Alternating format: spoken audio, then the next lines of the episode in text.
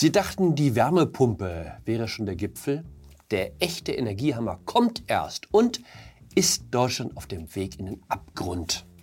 Hallo und herzlich willkommen zu einer neuen Folge von 9 Minuten Netto. Mein Name ist Jan Fleischhauer, ich bin Kolumnist beim Fokus und wir schauen hier gemeinsam auf die Lage in Deutschland. Die Ampel hat sich nach langem Ringen geeinigt, das Gebäudeenergiegesetz kommt. Eine Nachricht, die bei dem Streit fast untergegangen wäre, auch die Grünen bekommen jetzt ihre Wärmepumpe. Also fast. Im Herbst soll es soweit sein, nach vier Jahren Bauzeit. Das ist die Grüne Parteizentrale in Berlin. Klassischer Altbau sowie zigtausende Gebäude in Deutschland. Im Keller eine Gastherme.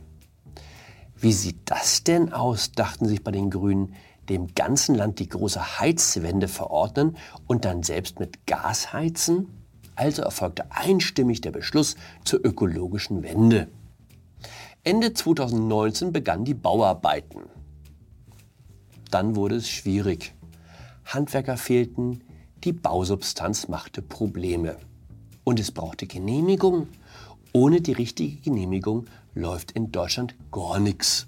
Damit die Pumpe die warme Luft im ganzen Haus verteilen kann, muss ein tiefes Loch für die Erdwärmesonde gebohrt werden. Beim Bohren haben die Behörden allerdings ein Wörtchen mitzureden. In Berlin hat das Wörtchen mitreden zwei Jahre gedauert. Im Herbst soll die Pumpe nun endlich in Betrieb gehen. Kosten bis dahin 5 Millionen Euro. So steht es in einem Bericht des Spiegelredakteurs Serafin Reiber, der im Mai eine Ortsbegehung vornahm. Möglicherweise haben die Grünen der Verschiebung des Gasheizungsverbots auch deshalb zugestimmt, weil sie so Zeit gewinnen. Die Austauschfrist ist auf 2028 verlängert. Wenn Sie dachten, mit der Entschärfung des Gebäudeenergiegesetzes sei die Sache erstmal vom Tisch, der wahre Energiehammer kommt erst. In Brüssel beraten Sie gerade über neue Richtlinien zur energetischen Sanierung. Dagegen ist der Einbau einer Wärmepumpe ein Spaziergang. Bis 2030 muss jedes Haus mindestens die Energieklasse E erfüllen, ab 2033 dann sogar die Klasse D. Damit ist in Deutschland auf einen Schlag die Hälfte der Bausubstanz sanierungsbedürftig. Fragen Sie doch mal Ihren freundlichen Energieberater, was der Spaß kostet. Um ein Haus auf die geforderte Norm zu bringen, sind Sie mal eben 100.000 Euro los. Ausnahmen nicht mit uns. Natürlich wollen wir Deutsche es besonders gründlich machen. Ehrensache. Ein Haus, das in Polen oder Holland die Energieeffizienzklasse C erhält, bekommt in Deutschland gerade mal ein G. Und wir reden hier von der exakt gleichen Immobilie, im Zweifel nur durch ein paar Kilometer Luftlinie getrennt. Wollen Sie noch einen Witz hören? Diesen habe ich von Alexander Wendt, der die Webseite Publico betreibt. Der Erfinder Jeremia Toronka aus Sierra Leone hat den diesjährigen Green Award des Green Tech Festivals erhalten, das auch vom Bundeswirtschaftsministerium und dem Außenministerium unterstützt wird. Am 14. Juni wurde Toronka in Berlin für zwei bahnbrechende Stromerzeugungsanlagen in seinem Heimatland ausgezeichnet. Jeremia war 17, als er ein spezielles Gerät erfand, das die Vibration von Fußgängern und Verkehr an belebten Straßen auffängt, und in Elektrizität umwandelt, heißt es in der Begründung der Jury.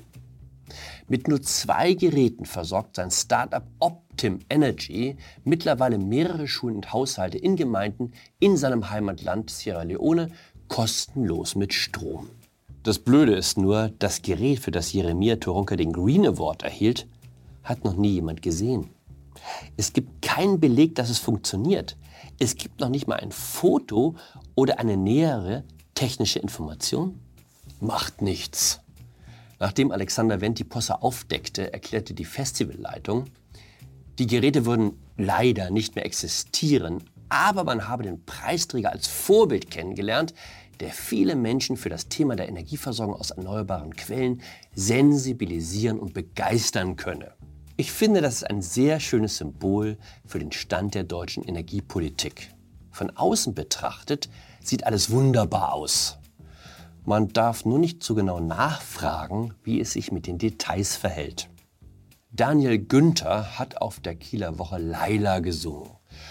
Und das nicht nur so ein bisschen, damit es keinem auffällt, der zufällig ein Handy in der Hand hält. Nein, der Ministerpräsident aus Schleswig-Holstein hat den Partykracher aus voller Lunge geschmettert, mit erkennbarer Begeisterung vor ein paar hundert Leuten, die auch noch wie wild mitgesungen und mitgetanzt haben. Ich habe Bock, Bock,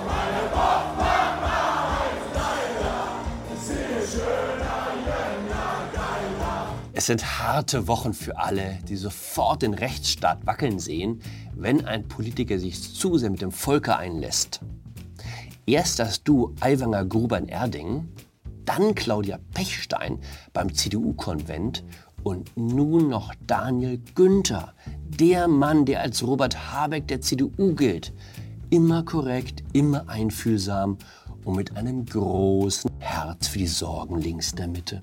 Dass es Laila zum politischen Protestlied des Jahres gebracht hat, verdanken wir den Grünen. Das ist ja die Krux der guten Absicht.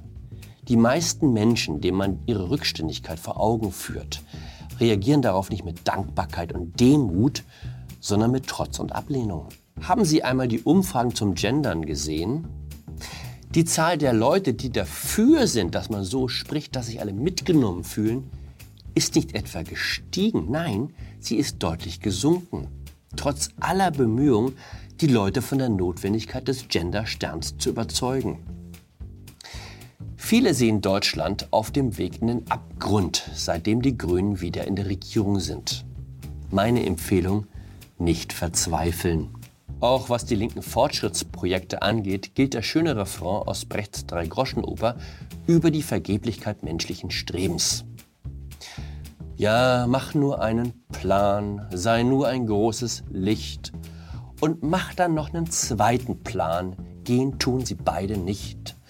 Denn für dieses Leben ist der Mensch nicht schlecht genug, doch sein höheres Streben ist ein schöner Zug. Dies ist meine letzte Sendung. Wenn ich richtig gezählt habe, sind wir bei Nummer 147 angelangt. Ich sage das nicht oft, aber es fällt mir nicht leicht, mich von Ihnen zu verabschieden. Ich habe das hier sehr gerne gemacht. Es war auf dieser Seite der Kamera nicht immer einfach. Sie haben das nicht sehen können, weil wir es rausgeschnitten haben. Aber der Regisseur hat mich regelmäßig zur Weißglut gebracht. Nee, nicht, nicht siehst du. Ich mach's jetzt nur für dich. Ich mach's nur für dich. Alle haben es verstanden, außer dir. Es steht hier. Joey, komm bitte mal her. Nein, das Arschloch da drüben hat das gesagt. Dafür waren die Kollegen in der Produktion eine Bank, auf die man sich immer verlassen konnte. Ich zeige sie Ihnen mal. Respekt auch den Leuten bei Servus TV, die alles mitgemacht haben.